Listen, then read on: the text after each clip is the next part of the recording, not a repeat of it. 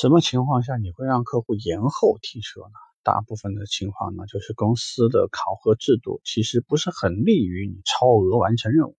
所以你会出现这个月呢，我明明能交六台车，但是我完成五台车，其实对我自己是最好的。为什么？这个我跟大家原来也聊过，有可能是你的新车达成率目标，包括你的金融达成的情况，包括你的精品的情况。很可能被延期交的那台车就是政策不好，又不是按揭的，客户的精品各方面的条件还特别差。你做了这一单，不仅帮不了你，还有可能把你整体的业绩都拉低。所以在这样的情况下呢，我们通常会跟客户说几件事情。一种情况就是对方既然说呢也拿了一个好价格，那么我们引导他的时候呢，就不会刻意的去引导这个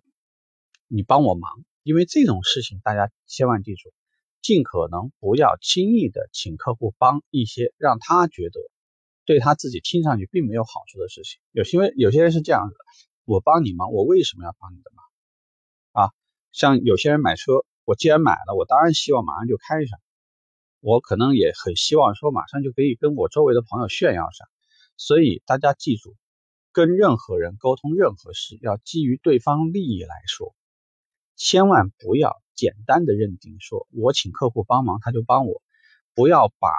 你跟客户成交了，你就下意识认为他就是你的朋友。其实这个是有差距的，客户拿不拿你当朋友是他的事情，你决定不了。那给大家的建议是什么呢？你可以有几种方式，一种方式你会跟这个客户说，比如说，哎，张人您好，您看您着急这几天用车吗？这就叫引发疑问，引发好奇。对方肯定也好奇啊，那什么意思啊？我订车了不就完，我今天就可以把车提走呀？是这样的，因为我在车行呢也待了蛮多年了，我主要想提醒您一下，因为二零一七年的这个车啊和二零一八年的车，其实在一个车的残值率上面，就是保值率方面，它是有非常微妙的影响。你比如说啊，这车过了三年我把它卖掉，你是二零一七年十二月份的我也管不着，但是你是二零一八年一月份的这两个。时间很可能就能让你这个车的保值啊，可以多一万块钱都有可能。客户是基于自己利益考虑的，你这样一说，他就会觉得我不着急这两天，这两天我对付对付，听上去未来的时候我能保值多一万，为什么不可以？这是一种。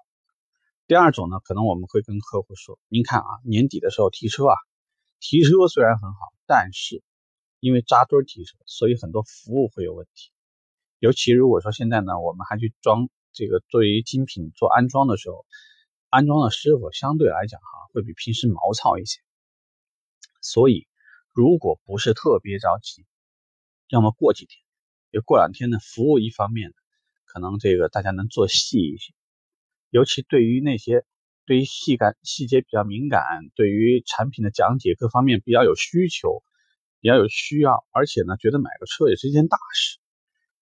这个还是很在意这个仪式感的，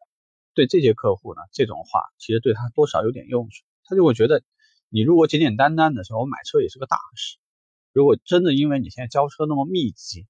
把我的事儿简简单单就做完了，好像总从心里头有一些不是很舒服。然后另外一方面，我们也有可能会抛一个利益，会跟他说，您看要不要下个月月初交车？因为公司呢，我听说有一个政策。下个月月初呢，会发一个文件出来，呃，到时候呢，那个时候提车的客户呢，额外可能会拿到一个交车礼包。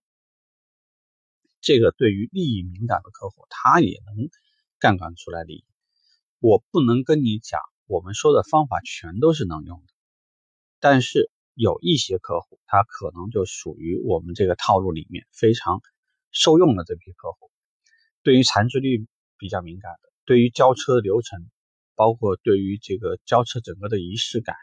对对于整个我们服务的质量，对于有一些这个政策变动的这个客户，他就是会有一些差别。如果应用好这些东西，所有的话题围绕的是客户利益去讲，你发现可能这事儿呢就好办了。OK，这个话题我们就聊这儿吧，拜拜。